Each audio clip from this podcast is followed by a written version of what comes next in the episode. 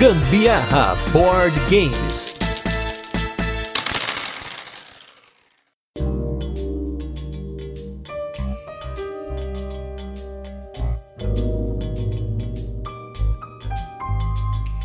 Hoje é dia de falar daquele jogo lindo de salvar a natureza, de cuidar dos animais, tudo que eu gosto nessa vida que é natureza e animais. Repetir tudo que eu tinha falado no começo.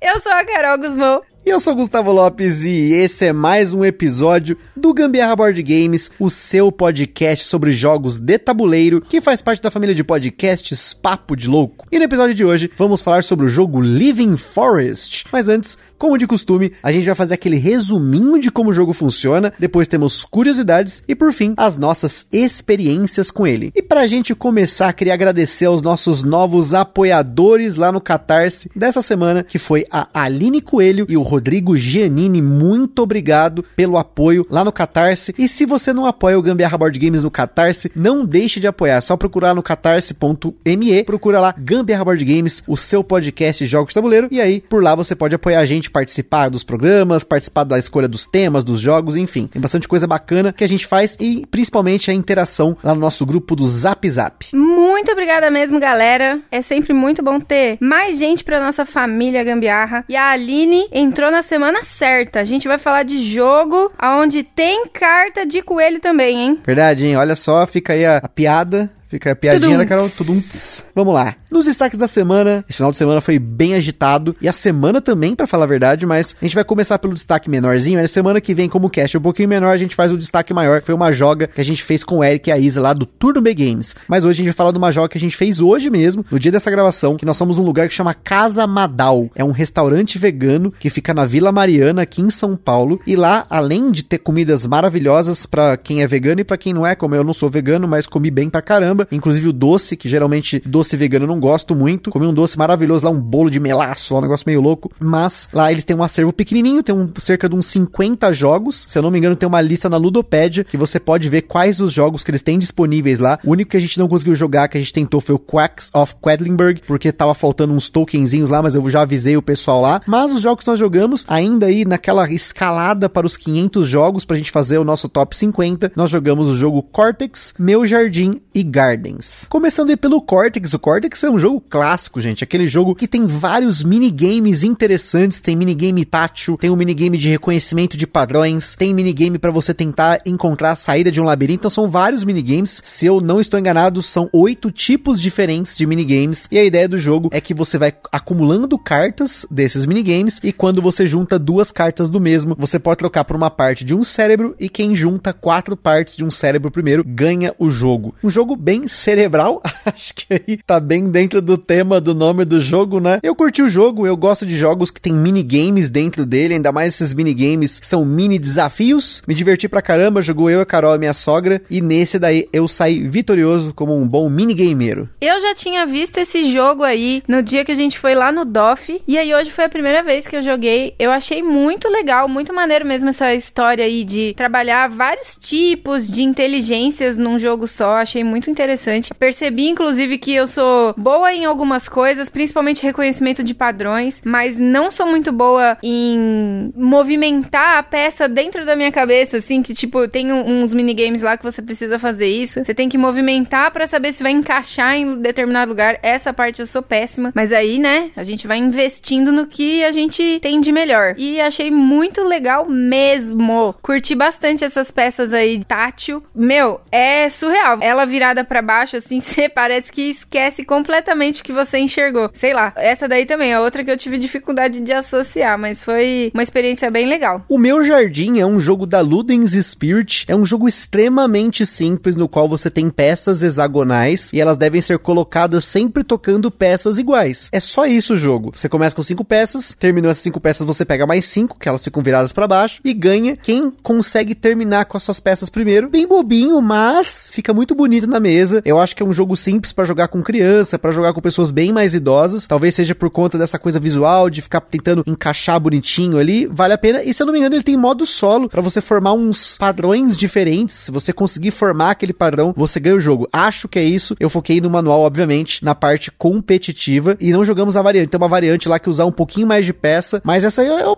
achei ok. Acho que não é ruim, mas não é bom. Tá naquele esquema ok, me diverti ali no momento e é isso aí. Ah, mas é um jogo bem bonitinho, viu? Eles usam cores muito alegres, muito vivas. Eu achei muito lindo na mesa, assim. Fica bem bonitinho, assim. Mas realmente é um jogo simples, envolve bastante sorte, depende muito da mão que vem para você de peças. Também depende muito da ordem que cada um vai selecionando as peças que tem na sua mão e tal. Enfim, é muito lindo, mas não preciso ter. E por fim, acho que o que eu mais gostei aí hoje foi o Gardens, um jogo que foi publicado aqui no Brasil pela Devir já faz bastante tempo, que ele parece um Carcassonne, no qual você vai ter sempre uma peça que você sorteia na sua rodada, você tem que encaixar essa peça no jardim que está sendo formado, e dependendo de como você encaixa, você vai movimentar um dos seus jardineiros e vai tentar fazer um círculo com pelo menos dois ou mais jardinzinhos da flor da sua cor. E aí, quando você faz isso, você coloca uma moedinha sua, que vai de 1 a 8 ou até 10, se você for jogar o jogo mais longo, e ganha quem consegue eliminar primeiro os 10 ou os 8 marcadorzinhos de ponto, né? Achei bem legal, ele me lembrou muito Carcassonne, como eu comentei. Ele tem, obviamente, a sorte da peça que você pega, só que perto do final do jogo, gente, sabe aquela coisa quando ilumina a sua cabeça, você fala, caramba, por que, que eu não tinha enxergado isso antes? Ele tem um esquema de bloquear muito maldito, conforme você vai montando, né, a paisagem ali do jardim, você tem que ficar muito esperto dos lados que estão para dentro do jardim e dos lados que estão pro laguinho ou que não estão acessíveis, porque você começa a pensar, não, mas ali vai encontrar a minha flor com outra flor da mesma cor minha. Só que você não vai conseguir acessar aquela parte do jardim. Então você tem que ficar esperto nisso. Às vezes vale a pena você tirar um jardineiro seu e ficar esperando vir uma peça para que você coloque ele num jardim ou numa parte do jardim que esteja isolada para você começar a trabalhar sozinho. Então assim, é um jogo que tem muito mais do que parece. Na primeira vista parece ser só sorte, mas depois que você pega o esquema de bloqueio de usar o jardineiro fora do jardim e de quando você tem essa decisão de eu descarto uma peça, eu coloco uma peça, aí eu acho que o jogo vira outro. Sem dúvida vira outro. Quando roda aquela chavinha na sua mente, faz mais sentido essa questão do bloqueio, já era. Você pega mesmo jeito e, e aí você começa a pontuar um pouco mais. Gostei demais. Esse jogo é lindo e bastante raciocínio. E hoje, gente, naquele quadro que cada semana muda, estamos com ele de volta, gente. Ele está de volta! O nosso coach maravilhoso, o coach quântico mestre Mipouzinho das galáxias, está aqui de novo para dar aquela dica top que vai fazer muita diferença na sua vida.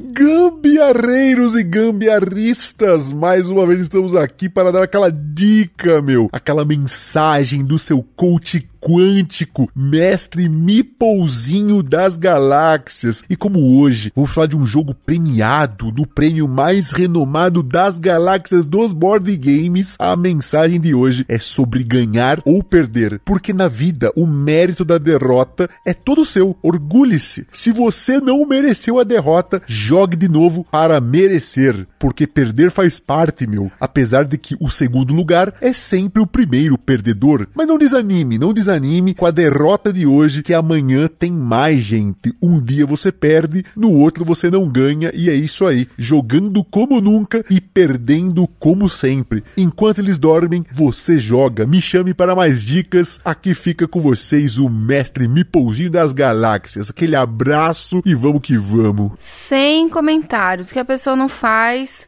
pra essa turma aí que tá nos ouvindo. Deus me livre. E é isso aí, gente. Com muita sabedoria, a gente encerra esse quadro para começar agora com o nosso review retro da semana, que é do jogo Walk the Plank.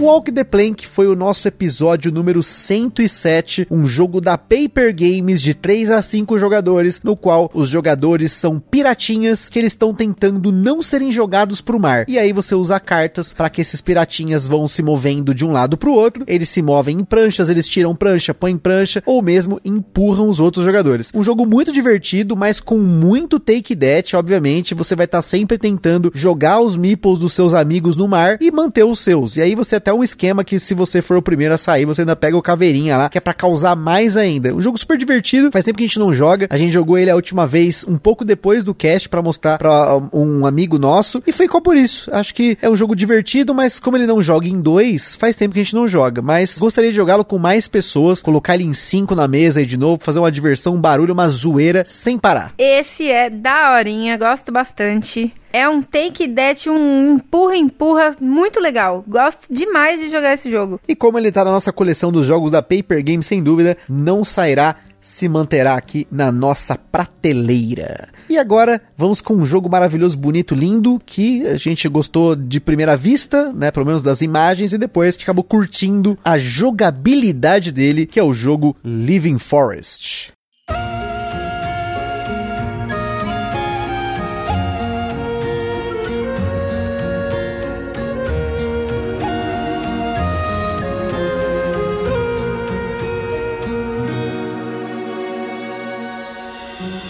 Living Forest é um jogo para 2 a 4 jogadores com modo solo lançado posteriormente. O jogo foi publicado aqui no Brasil pela Meeple BR com partidas que duraram em média 35 minutos na nossa experiência em diferentes quantidades de jogadores. Falando em mecânicas, o Living Forest mistura deck building com pusher luck, além de ação simultânea, rondel e colocação de peças. Se você não conhece muito o que são essas mecânicas, fique tranquilo, pois nós temos aqui no podcast uma série que explica cada um desses termos em episódios rápidos. É só você voltar aqui na nossa lista de episódios. Sobre complexidade, na nossa escala ele recebeu 3 de 10, pois os mecanismos dele são bem simples. A complexidade dele está mais em aprender a construir um bom deck, com ícones de ação que vão te ajudar a vencer e saber quando investir em uma determinada condição de vitória. Na data em que esse cast foi gravado, você encontra o Living Forest numa média de 320 reais, que é um preço razoável para a média dos preços de jogos com mesma quantidade de componentes e qualidade. Mas, como sempre, o Ministério do Gambiarra Board Games adverte que os jogos de tabuleiro, como qualquer hobby, dá aquela vontade da gente sair comprando tudo, mas a gente recomenda que vocês não comprem por impulso. Procure antes a opinião de outros criadores de conteúdo. Para auxiliar nisso, a gente coloca no site do Papo de Louco lá na postagem de cada um dos casts links para outros criadores, onde vocês vão poder consultar opiniões diferentes ou até parecidas com as nossas. A gente também sugere que vocês procurem formas de alugar ou jogar o jogo de forma digital antes de tomar a decisão de vocês. O Living Forest, ele tá disponível para jogar no Board Game Arena para quem quiser experimentar. Em Living Forest, os jogadores assumem o papel de espíritos da natureza, tentando salvar uma floresta e a sua árvore sagrada das chamas do Onibi, que é um tipo de espírito luz fantasma nas lendas do Japão. Segundo o folclore japonês, são espíritos nascidos dos cadáveres de animais e até de seres humanos. Dizem até que pessoas ressentidas se tornam esse tipo de fogo fato. No tema do jogo, você não está sozinho no círculo dos espíritos para enfrentar essa ameaça, já que, apesar de não ser um jogo cooperativo, em um dos elementos do jogo, os jogadores estão tematicamente trabalhando juntos para extinguir os incêndios causados pelos espíritos de fogo enviados pelo Onibi. O jogo é jogado em rodadas até que um ou mais jogadores consigam alcançar pelo menos uma das três condições de vitória. As rodadas são divididas em três fases, em que jogadores simultaneamente compram cartas do seu baralho pessoal, fazem uma ou duas ações, dependendo do que revelaram desse baralho, e então tem uma pequena fase de manutenção. A primeira fase, que é a fase dos animais guardiões, é quando os jogadores simultaneamente começam a revelar cartas do topo do seu baralho pessoal. As cartas de animais têm diferentes ícones que representam as ações do jogo, e você quer acumular ícones das ações que você quer executar, pois quanto maior a quantidade de ícones, mais forte será a ação. Porém, você precisa tomar cuidado para não estourar como um bom jogo de force a sua sorte. Existem algumas cartas de animais que são os animais solitários, que podem ser reveladas entre as cartas de animais, e você só pode ter dois deles no máximo normalmente. Ao revelar o terceiro, você estoura, e com isso você é penalizado, podendo fazer apenas uma única ação. Enquanto que se você parar antes de revelar esses três animais solitários, você consegue fazer duas ações. Uma vez que todos os jogadores tenham parado de revelar as cartas ou estourado, aí começa a segunda fase, que é a fase de ações. Essa fase acontece em ordem de turno, começando pelo jogador que tem o marcador de primeiro jogador, que é a árvore sagrada, e então em sentido horário. Os jogadores que não estouraram fazem duas ações, os jogadores que estouraram fazem uma ação. Você pode optar por duas ações diferentes entre as ações disponíveis, dependendo dos ícones que você tem nas suas cartas. Você pode usar ícones de sol para comprar cartas de animais sagrados, de três tipos diferentes progressivamente mais fortes, e colocá-los no topo do baralho. Essa é a parte do deck building do jogo, porque você vai comprando novas cartas e sempre que o seu baralho acaba, você reembaralha ele e as cartas novas que você adquiriu ficam disponíveis de novo para serem usadas.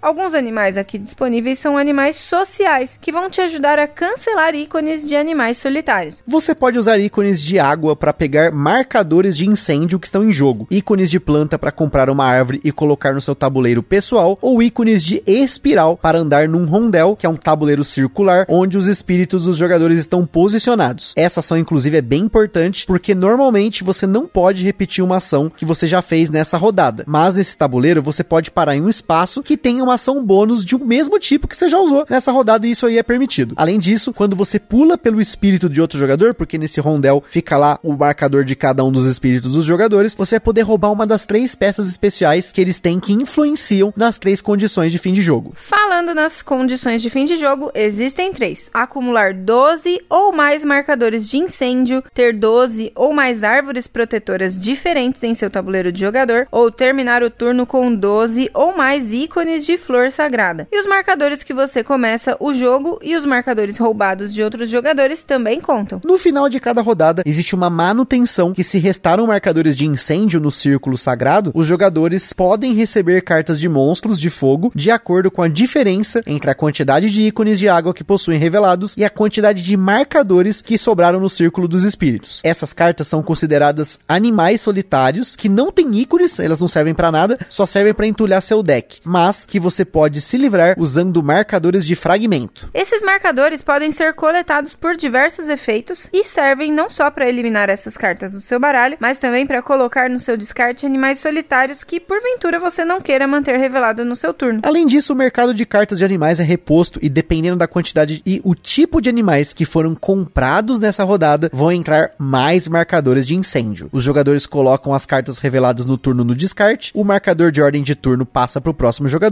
no sentido horário e aí o jogo continua. Assim que um jogador consegue atingir pelo menos uma das três condições de vitória, o jogo termina no final da rodada. Caso apenas um jogador tenha conseguido, ele é declarado vencedor. Porém, caso mais de um jogador consiga, eles somam as quantidades aí de cada uma das três condições de vitória e o jogador com o maior total é vencedor. E antes da gente continuar, queria comentar sobre o nosso parceiro em primeiro lugar, a Acessórios BG, essa empresa sensacional que tem overlays, tem playmat, tem toalha de neoprene, tem dice tower, tem tudo que você precisa de acessório para incrementar os seus jogos e as suas jogatinas. Conheça mais sobre Acessórios BG em www.acessoriosbg.com.br. Em segundo lugar, nós temos nosso evento parceiro que é o Board Game São Paulo, esse evento que acontece todo final de mês, no sábado, lá na Omniverse, uma loja que fica lá no Brooklyn, aqui em São Paulo, e é lá que a gente joga um monte de jogo que a gente comenta aqui depois para vocês. Tem muita novidade, muita coisa bacana e também não deixe de acompanhar eles nas redes sociais. Temos a nossa loja parceira que é a Bravo Jogos, que tem condições excelentes de preço e de frete para você comprar seus jogos de tabuleiro. E se você colocar no final da compra o cupom Gambiarra na Bravo, você ajuda o Gambiarra Board Game sem gastar nenhum centavo adicional. E por fim, a nossa loja parceira Aroma de Madeira, que tem muita coisa em madeira, tem jogos em madeira, tem bandejinhas, tem rack para você colocar suas tintas, caso você pinte. Enfim, tem muita coisa legal no site deles. Entra lá www.aromademadeira.com.br. E não se esqueça de seguir a gente lá no nosso Instagram, que é lá que a gente compartilha as fotos dos jogos que a gente fala aqui, principalmente do jogo da semana. Lá a gente também compartilha as fotos das jogas da galera que marca a gente nos stories. Lá vocês falam com a gente, perguntam alguma coisa, manda sugestão e até faz parceria. E se você curte o nosso conteúdo, compartilha nas redes sociais. E também não deixe de avaliar a gente lá no Spotify, já passamos de 200 avaliações, agora rumo a 500, hein? Vamos lá, vamos bater essa meta. E também tem as outras plataformas, tem iTunes, tem Castbox, tem muito lugar bacana. E se você ouve o Gambiarra Board Games, não deixa de avaliar a gente por lá também. Living Forest é um jogo do designer Aski Christiansen, que conseguiu, com seu primeiro jogo, ganhar os prêmios Kennerspiel des Jahres de 2022 como melhor jogo, entre aspas, expert no mercado alemão, e também na premiação francesa Ador como jogo do ano para iniciantes. Depois de seu lançamento, o jogo recebeu um modo solo e também duas cartas promos, chamadas de Sanki e Onibi. Essas duas cartas ficam reveladas desde o começo do jogo separadas e elas podem ser compradas com aquela ação lá de comprar carta por 18 sóis. A Sanki conta com 5 flores sagradas, ou seja, ela é muito boa para quem está perseguindo essa condição de vitória. Enquanto que a carta do Onibi, essa aqui é perigosa. Quando ela é revelada, ela faz com que todos os outros jogadores façam apenas uma ação, independentemente deles terem estourado ou não. Só que o Onibi tem três ícones de solitário, então dependendo de como tá a sua mesa, você também estoura imediatamente revelando ele. Como o jogo ganhou esses prêmios bem recente, faz menos de dois meses da gravação desse cast, ainda não teve nenhuma outra novidade anunciada para ele. Porém, como normalmente acontece nos jogos que vencem tanto o Kenner Spiel quanto o Spiel de Jahres, é provável que a Ludonaut, editora do jogo lá fora, em breve anuncie aí alguma expansão para o jogo. Vale a pena destacar também aqui o trabalho da ilustradora Apolline Etienne, trabalho maravilhoso. Ela é que é responsável pela arte do jogo. Ela tem dezenas de jogos no currículo, porém o único outro jogo lançado no Brasil é o Musa. A maioria dos jogos que ela ilustrou possuem temas de natureza e além de ilustradora de jogos, ela também tem vários livros infantis autopublicados e ilustrados por ela mesma. Por fim, falando aí de jogo de deck building, é sempre importante eslivar, né, gente? Então, aqui a gente tá falando de 130 cartas, tamanho 63,5 por 88, que é o sleeve padrão. E falando das nossas experiências com o Living Forest, desde a primeira partida, eu notei a importância de observar o que os outros jogadores estão fazendo, o que eles estão perseguindo como condição de vitória principalmente, e como você tem que tentar equilibrar isso com um bloqueio ou pegando o marcadorzinho do rondel, alguma coisa do tipo. Por exemplo, na nossa primeira partida nós jogamos em quatro pessoas e a minha cunhada nadou de braçada pegando o marcador de incêndio. Quando eu fui ver isso era tarde demais, as pessoas que estavam jogando com a gente também não notaram que ela tava assim, né? Tava eu, a Carol, o Matheus e ela, e a gente não notou que ela tava fazendo isso, e aí foi tarde demais para tentar bloquear ela. Então, assim, a partir dessa experiência eu já peguei o esquema de sempre ficar de olho nas condições de vitória. Então, se alguém tá pegando muita carta que tem flor, opa, já sei que ele tá perseguindo flor, vou tentar equilibrar desse lado. Se ele tá tentando comprar árvore, eu vou tentar não deixar ele ficar com aquela árvore que é o marcadorzinho, tentar roubar dele. Se tá pegando o marcador de incêndio, que geralmente é a condição que eu vejo primeiro a galera nas nossas mesas tentando perseguir, eu tento equilibrar também pegando marcadores e não deixando ele nadar de braçada. Então, a importância de ficar de olho nas outras pessoas é fundamental para que isso não aconteça, porque todos os jogadores estão perseguindo as mesmas três condições de vitórias, mas tudo é compartilhado, né? Você vai compartilhar do hackzinho que tem as árvores disponíveis, você também está compartilhando dos marcadores de incêndio e também das cartas que podem ou não ter ícones de flor. É verdade, essa parte aí de você ficar de olho no que seu amiguinho tá fazendo é muito importante. E eu tenho essa grandíssima dificuldade, porque quando eu tô jogando, eu tô ali no meu mundinho. Eu fico bem focada no que eu tô fazendo e tal, e, e eu tenho a inocência de não ficar olhando muito o que os outros estão fazendo.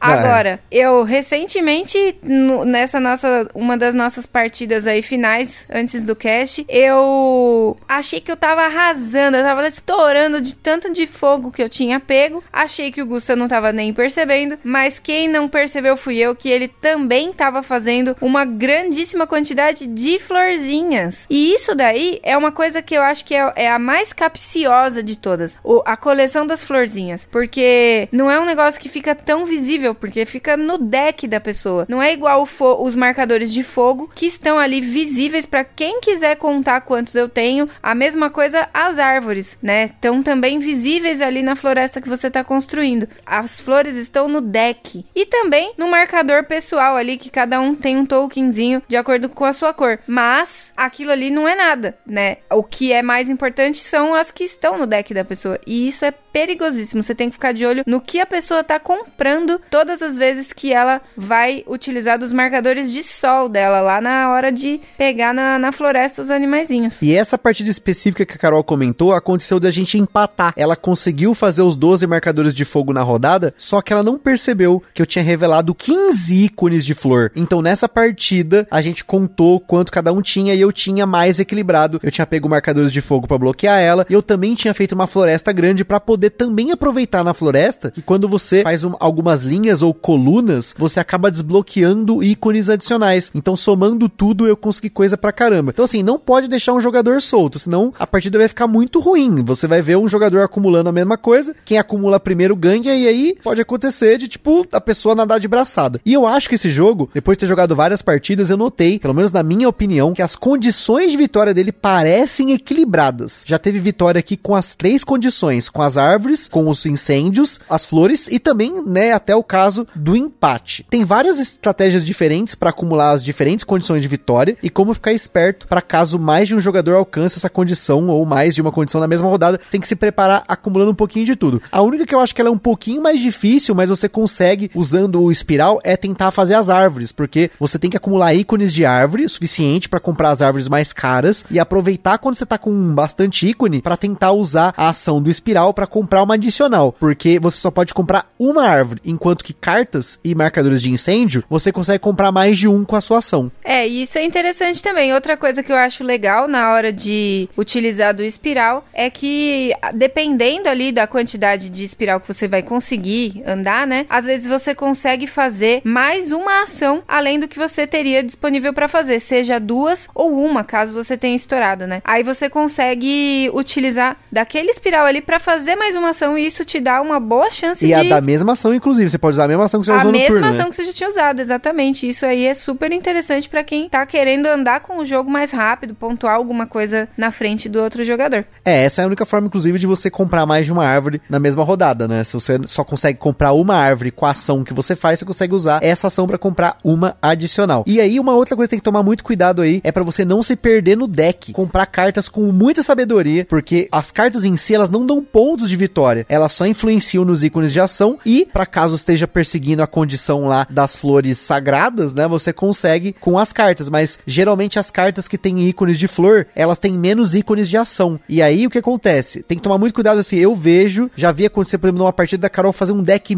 enorme e eu acho que o deck não estava otimizado para ter os melhores ícones na hora certa e principalmente também ter ícones de flor para caso aconteça de dar empate na rodada. Então é importante você tentar comprar cartas que vão te auxiliar na condição que está tentando fazer, cartas um pouco mais equilibradas, mas sempre tentar pegar alguns ícones de flor para caso dê zica aí de empatar numa rodada. E sentir na pele o desempate dói. Eu odeio terminar jogo empatado. E aí, e perder, o pior é isso, e perder no desempate. Eu fico com raiva disso. Mas agora a pergunta pra você é: você prefere perder por um ponto ou perder no desempate? Com certeza perder por um ponto.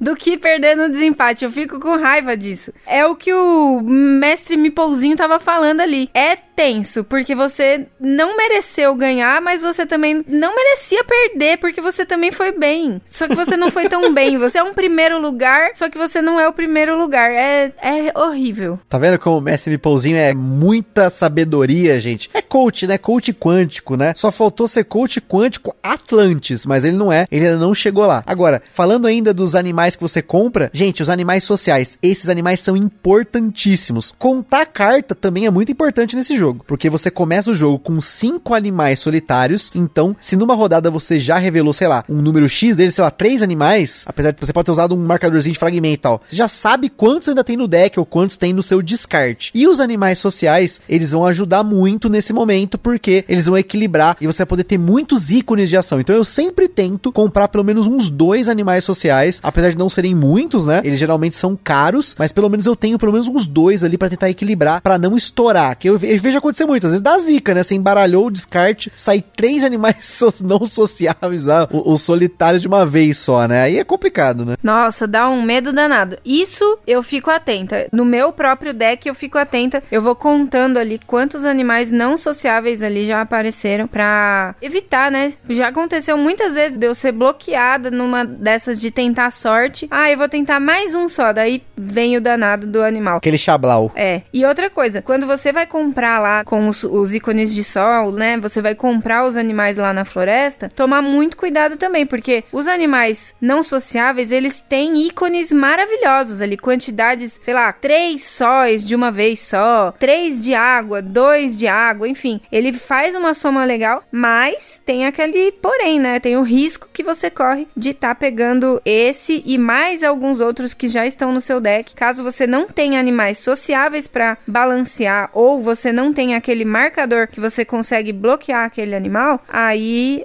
é complicado, né? E outra, esse jogo tem uma sacada importantíssima, que é o seguinte: a sua pilha de descarte, ela só vira o seu deck de novo quando você opta por comprar um animal e o seu deck acabou. E essa é uma decisão importantíssima, porque se você optar por isso, no final da rodada, as cartas que você revelou, elas vão para pilha de descarte. Então elas não vão voltar para outra rodada. Mas se você parar quando o deck acabar, tudo vai virar o seu deck na próxima rodada, pois as cartas que você acabou de revelar vão pro descarte você vai embaralhar com o que já tava lá, e aí vai virar o seu deck. Então tem essa sacada, e principalmente isso é importante quando você tá contando carta, em especial essas cartas solitárias, né? Porque você consegue controlar isso. Então, se você já revelou todas as cartas do seu baralho, não quer continuar, e você quer que essa pilha de descarte se mantenha no seu deck, né? Você quer que as cartas que você acabou de revelar voltem pro seu deck na próxima rodada, então você para ali, e aí no final da rodada junta tudo. Se não, você segue, embaralha o que tava lá no descarte, aí o que você acabou de revelar vai para o seu descarte, e aí o seu seu deck já tá pronto. Não sei se fez sentido isso falando aqui no podcast, mas espero que tenha feito, porque senão eu falei aqui, falei, falei, falei e você não entendeu nada. O que é comum, porque muitas vezes aqui na minha vida rotineira com ele, ele fala, fala, fala, eu não entendo muita coisa.